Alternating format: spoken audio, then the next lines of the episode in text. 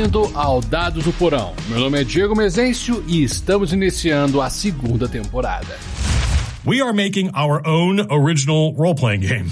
Já joga os dados na mesa, pega um pedaço de pizza e encha teu copo. Hoje vou dar meus pitacos sobre o futuro. Esse é o episódio 45, uma nova era do RPG.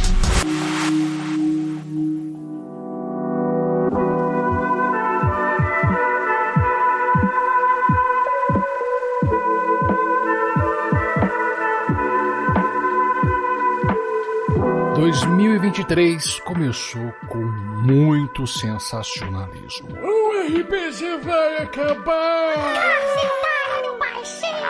sua maldita! Eu vi no Twitter que a Paizo vai abrir falência com a desautorização da OGL 1.0C. Mas o que será do hobby agora? Acredito que você, caro ouvinte, já esteja cansado de escutar sobre a OGL. Peço calma, não vou abordar toda a linha temporal dos fatos que decorreram dos vazamentos em janeiro. Vou me limitar às ocorrências mais importantes para poder apontar de fato o que foi preocupante nas práticas da Wizards e por tangente da Hasbro. Vou tratar desse assunto com a finalidade de construir um raciocínio mais consistente sobre os próximos passos do mercado RPG. É um marco para o hobby, isso aqui é inegável. D&D era tratado como sinônimo de RPG e me arrisco aqui a dizer que ele detinha o monopólio da prática. A propaganda dele é o RPG mais jogado do mundo. E isso vai mudar. Mas antes de entrarmos no assunto, Diego, agora é a hora. Ah, sim. A hora do anúncio. Anúncio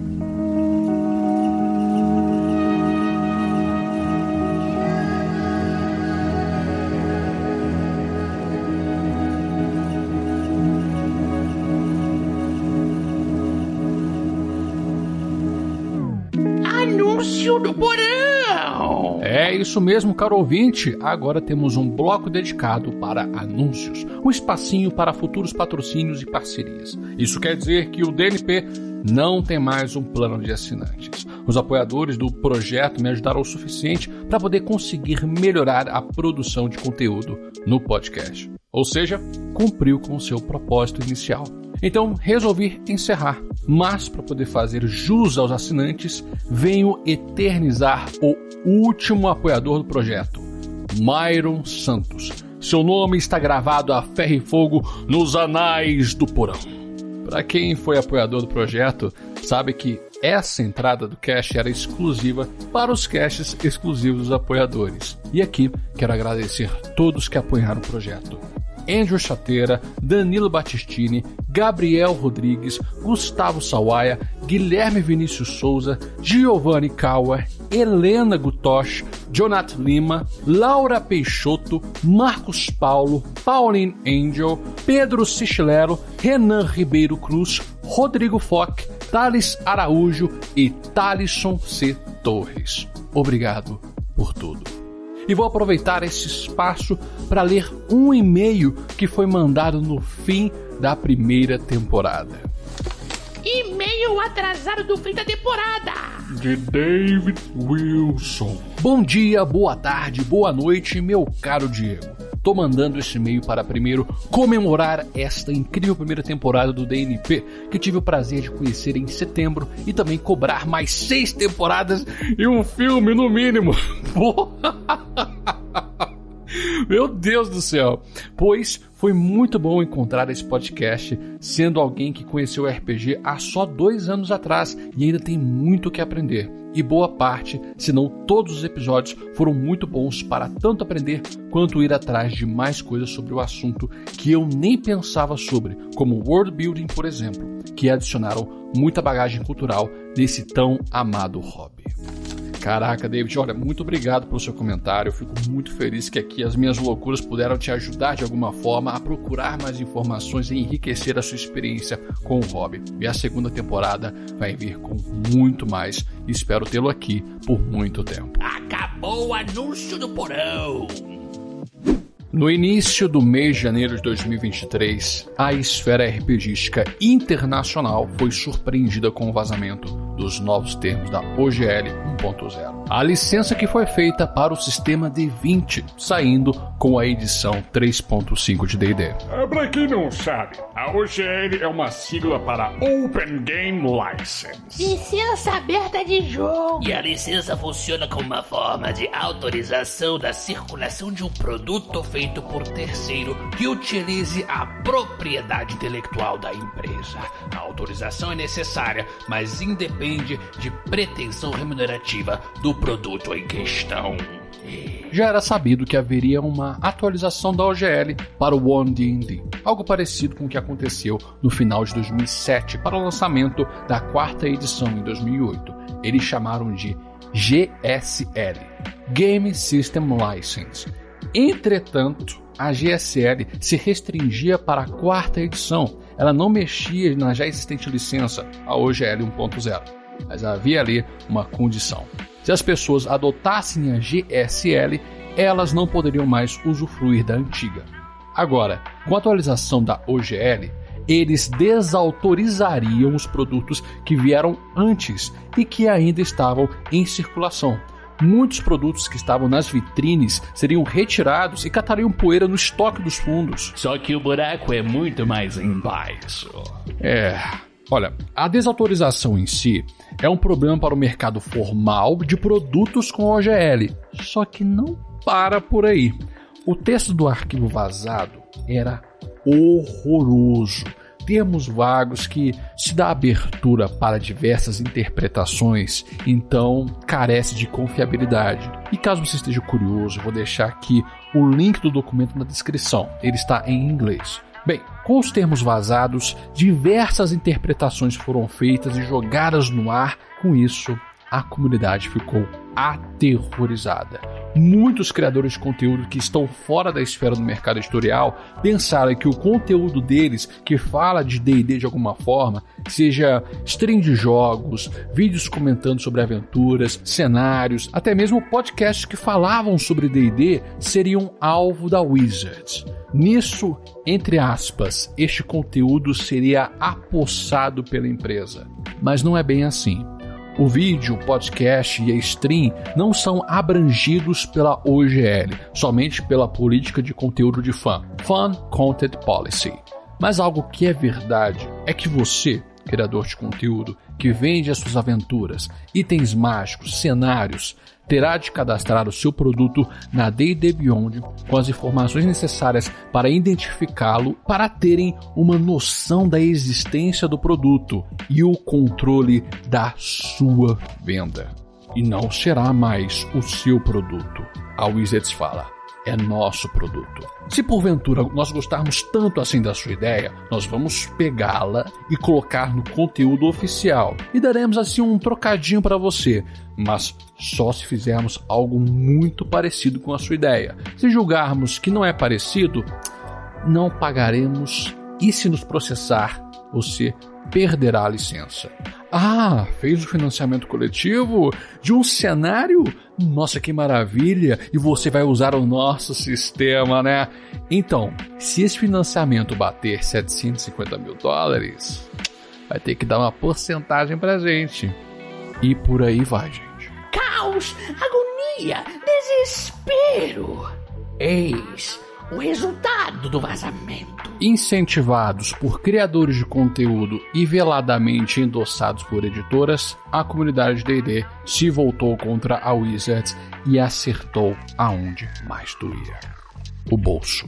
Uma leva de desinscrição da plataforma de D&D Beyond deixou a Wizards de perna bamba. Como resposta à retaliação, eles disponibilizaram o rascunho de uma licença 1.2 e a chamaram de Playtest. A comunidade iria avaliar os novos termos e, em comparação ao texto vazado, era muito melhor, com uma boa formatação e com clareza.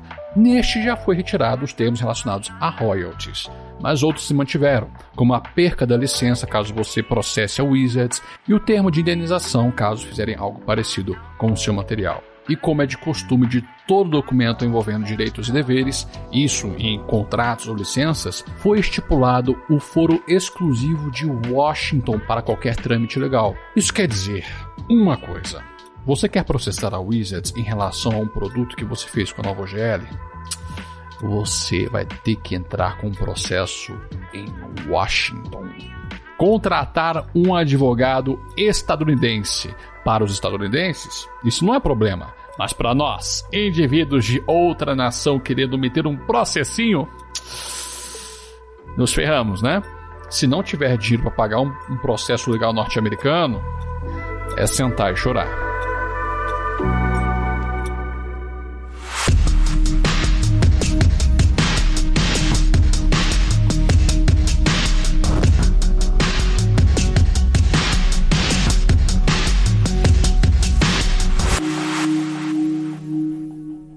Só que no fim das contas, a Wizards voltou atrás. Desistiu de prosseguir com a desautorização e até colocaram as regras do D&D na licença de Creative Commons com atribuição 4.0 internacional. Isso quer dizer que a pessoa pode pegar as regras de D&D e fazer algo próprio, desde que fale que as regras foram tiradas do material da Wizards. Também fizeram um documento titulado como SRD 5.1, que seria o guia para se publicar material próprio com a OGL. Mas é, será que a comunidade vai voltar a fazer material e confiar na Wizards? É capaz, sim, de algumas pessoas continuarem a produzir material e infoproduto, mas a confiança foi destroçada e a Wizards terá que batalhar muito para poder retomar essa confiança. Porque, veja bem, de um documento vago que possibilitava a Wizards praticar o que chamamos de Assédio processual, para quem não sabe, isso se trata da prática de intimidar o indivíduo com diversos processos e de fato fazê-lo, impondo ali uma dificuldade para que este indivíduo processado se defenda. Mas enfim, e quando eles apresentam um novo documento e esse documento praticamente proíbe o indivíduo de buscar seus direitos, porque se esse indivíduo processar, ele perderia a licença e, por consequência, o próprio material não poderia ser mais comercializado. Como que alguém vai confiar 100% numa empresa que há pouco tempo tentou empurrar esse cenário para a própria comunidade? Ninguém, né? Nisso, a Cobalt Press fez o projeto Black Flag, que é um sistema aberto muito próximo da quinta edição, para que os criadores da comunidade possam monetizar o seu material. A Paizo fez a Orc, OpenRPG Creative License, com 1.500 editoras e entidades apoiando. A Free League está trabalhando num documento para licenciar o sistema Year Zero. A MCDM, a editora do Matt Colville, já anunciou que vão fazer um sistema próprio. E boatos correm que Critical Role também publicará um sistema próprio, já que eles também possuem a própria editora, a Darrington Press. Mas é possível que D&D deixe de existir? Não. É impossível. D&D enfraqueceu. Nós estamos vendo ali uma nova movimentação no mercado. O público começou a procurar outros RPGs. A Paz o mesmo, ela manifestou que eles conseguiram vender em duas semanas o que eles venderam em oito meses do ano passado. No Brasil, as coisas não vão mudar muito. Mas no escopo internacional, vamos ver pipocar uma pancada de conteúdo feitos por fãs de outros sistemas. E é aquilo. Previsão é igual perfume barato. Você sente o cheiro na hora que você coloca no pescoço, mas o cheiro some na primeira brisa da noite. Então, nesse instante, caro ouvinte, vamos entrar no campo de achismo. Depois da controvérsia, muitos criadores de conteúdo que falavam sobre RPG começaram a compartilhar outros sistemas. E o que faz D&D ser o que é é a própria comunidade, o que alimenta o conteúdo e incentiva a compra desse produto. A DMs Guild que é um e-marketplace voltado para a comunidade D&D, tem uma infinidade de material. Suplemento para aventuras oficiais, aventuras autorais, mapas digitais para campanhas, criaturas, itens mágicos, novas magias. É esse pessoal que seria afetado pelas alterações da OGL e vamos ver este mesmo pessoal produzindo conteúdo e incentivando a compra de outro RPG, da Paizo, da Free League, Cobalt Press, MCDM. Uma das mais bem-sucedidas editoras que fazia conteúdo da quinta edição é a Ghostfire Gaming. Eles criaram o cenário Dark Fantasy Grim Hollow. E no próprio podcast da editora, o Eldritch Lorecast, foi manifestado a insegurança de continuar produzindo material compatível com D&D. If the OGL is no longer a safe harbor, if we can no longer trust implicitly in the OGL, then it's essentially worthless as a document and everyone had better lawyer up. Unless another safe harbor is created. And the orc is intended to be that new safe harbor. And you know, even if you want to play 5e, if you want to make for 5e, there's kind of this feeling that any port in a storm is a good one. And I think that the orc is very certainly going to be a port in this storm. Você acabou de escutar James J. Hack, Senior Game Designer da Ghostfire Gaming. Essa fala é do episódio 68 do Eldritch Lorecast. Link na descrição. Traduzindo o que ele disse de forma assim bem breve, se não há confiança implícita na OGL, haverá procura de um novo porto seguro. E o porto seguro apresentado é a Orc. D&D vai acabar? Não, não vai acabar. Pessoas vão continuar comprando os produtos da Wizards. Eu mesmo, eu vou pegar o D&D e possivelmente o módulo futuro de Dragonlance. O que vamos ver é a popularidade do sistema dar uma minguada e outros sistemas se destacarem. Isso pode até influenciar na forma de jogar, dependendo do design de jogo que tiver mais sucesso. Mas agora me diga você, o que você acha que nos espera no futuro do hobby? Mande um recadinho no Twitter e no Instagram, no arroba Dados no Porão. Pode mandar seu parecer para o e-mail dadosnoporão.gmail.com para que ele seja lido nos casts do fim do mês. Eu te vejo na segunda. E não se esqueça dos seus dados. O jogo é no porão.